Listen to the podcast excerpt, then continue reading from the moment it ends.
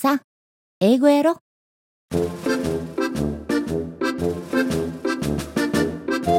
ッホー英語音読今週も始まりました。コア英語教室大阪天満校から番組担当イボンヌがお届けしております。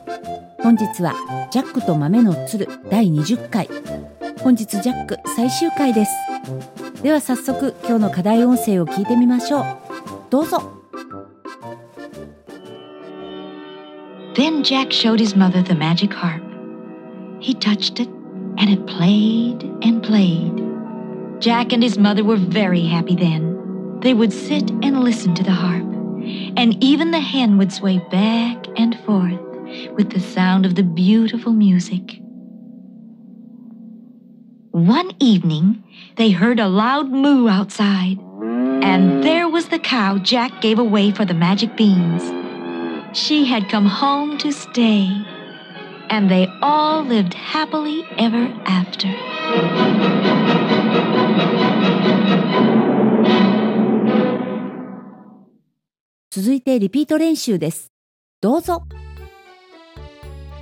Then Jack showed his mother the magic harp. He touched it, and it played and played Jack and his mother were very happy then. They would sit and listen to the harp, and even the hen would sway back and forth with the sound of the beautiful music. One evening, they heard a loud moo outside, and there was the cow Jack gave away for the magic beans.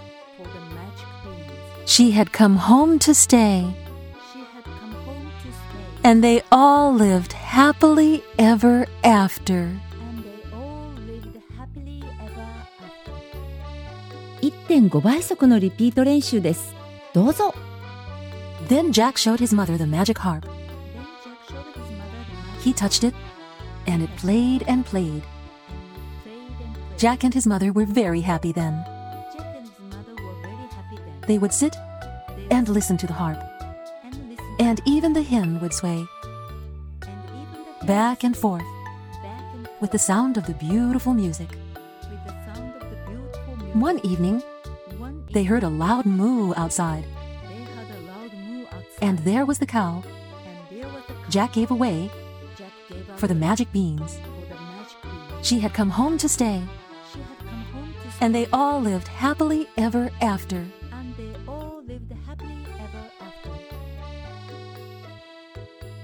もう一度今日の課題音声を聞いてみましょう。どうぞ。 Then Jack showed his mother the magic harp. He touched it, and it played and played. Jack and his mother were very happy then. They would sit and listen to the harp, and even the hen would sway back and forth with the sound of the beautiful music. One evening, they heard a loud moo outside, and there was the cow Jack gave away for the magic beans. She had come home to stay, and they all lived happily ever after.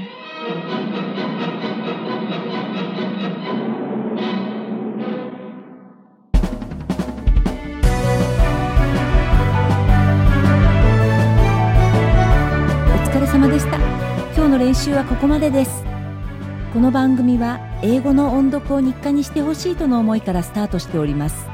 毎週金曜午後9時に新しい課題を配信いたします。どうぞ毎週、いえ、毎日音読練習を続けてくださいね。来週からは新しい物語、シンデレラが始まります。第1回です。どうぞお聞き逃しなく。皆さん、音読練習よく頑張りました。ヤッホー英語音読の英語物語音読2作品目を終了いたしました。まだまだ続いていきますよ。トムサム、ジャックと豆の鶴と続けてこられた方、少しは口が動きやすくなりましたか？気持ちよく言える単語やフレーズが出てきましたか？他に何か変化はありましたでしょうか？それともまだ変化を感じられませんか？大阪の天満校に通う生徒さんも半年ほど音読を続けると読み方の変化が表面に現れてきます。リピートするたびに照れ隠しで日本語を挟んでいた生徒さんが黙々とリピートするようになるのです。音の変化というよりは音への向き合い方の変化なのですが、ここまで来ることはかなり重要です。英語の世界にすっと入っていけるようになった証拠なのです。このような小さな変化は自分ではなかなか気づけないし、成長しているなんてとてもとても思えないでしょうけれども、間違いなく変化しているのです。英語を声に出すことを続けている限り、成長し続けていますよ。頑張って続けていきましょうね。次回から新しい音読教材が始まります。皆さんご存知、シンデレラです。楽しんでいきましょう。ジャック終了の感想など、ツイッターのコア英語教室天満校イボンヌまでぜひお寄せください。お待ちしております。ではでは今日はこの辺で、また来週新しい物語で待ってますよ。一週間お元気にね。